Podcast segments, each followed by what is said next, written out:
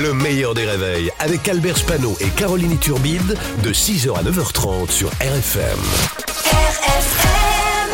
Limité à 80 avec Pascal Atenza sur RFM. Allez, pile au moment où Pascal Atenza est sur RFM. Bonjour Pascal. Bonjour Albert, bonjour Caroline, comment ça va? Salut Pascal, on va commencer par euh, les nombreuses fausses alertes à la bombe. Oui, et notamment au château de Versailles. Alors le journal Le Parisien a publié hier un article lunaire sur les vendeurs à la sauvette, vrai.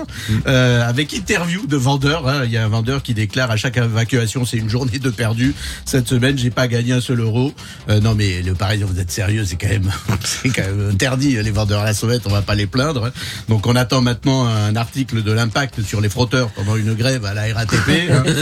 Une journée de grève, c'est une journée de perdu. J'ai rien frotté euh, du tout cette semaine. Euh, Sopalin. Donc. Classe. Autre conséquence, le patron de la CGT Fédération de Nord qui a été mis en garde à vue pour apologie du terrorisme. Oui, on garde à vue toute la journée de vendredi dernier. hein. Super, hein, les syndicalistes, ils arrivent toujours à avoir un week-end de trois jours. Magnifique. La police est venue le cueillir à 6 heures du matin, ce qui a suscité un tollé à gauche. Euh, C'est scandaleux, inadmissible, inacceptable. Réveiller un syndicaliste à 6 heures du matin. Faut pas déconner. On a enfin connu un véritable week-end d'automne. Oui, il faut vraiment que j'aille vous chercher des infos sympas. Je vais vous parler de l'automne. Eh oui, eh oui, Eh oui, l'automne est là. l'automne est là. Super. Avec son activité principale, la cueillette des champignons. Qu'est-ce qu'il va nous trouver là-dessus Mais non, j'ai vu ça ce, week-end en forêt. On nous a donné toutes les bonnes astuces pour revenir avec des champignons. Alors il faut d'abord bah, bah, bah, être vieux. hein, euh, si si c'est un signe, si le dimanche tu te balades en forêt avec un panier, un osier, c'est un signe, t'es t'es vieux. Euh, sauf si t'es dans dans une forêt des Vosges, là c'est que tu viens de cacher un corps.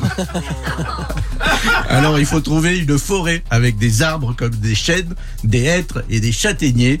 Ou alors plus simple pour être sûr de revenir avec des champignons, c'est Roberta, Bois de Boulogne, vers une heure du matin. C'est pas les mêmes du coup. Non. Euh, non. Et puis Ouais, c'est merci une... oui, bah oui, oui, non, mais je précise, hein, tu sais, moi toujours. Et puis c'est une page de notre enfance oui. euh, qui va euh, se tourner. Pierre Perret annonce prendre sa retraite. Faut vraiment que je vous trouve des infos sympas, moi. Pierre Perret, 82 ans, a décidé de raccrocher les gants. Il a décidé d'arrêter parce qu'il a vu Pierre Arditi faire un malaise. Il a vu Maxime Le Forestier faire un malaise. Il a vu Renault faire. Non, il a vu Renault, quoi, en fait. À 4. À 89 ans, lui aussi, il a des problèmes de santé. Donc, c'est le parcours euh, normal. Il est passé de tout, tout, tout, vous saurez tout du zizi, à tout, tout, tout, vous saurez tout de la prostate. hein. Il va nous manquer quand même. Bravo Pascal. Pascal Atenza sur RFM tous les matins aux alentours de 8h15 et le replay en vidéo sur le Facebook du meilleur des réveils en podcast également. Le meilleur des réveils, c'est seulement sur RFM. RFM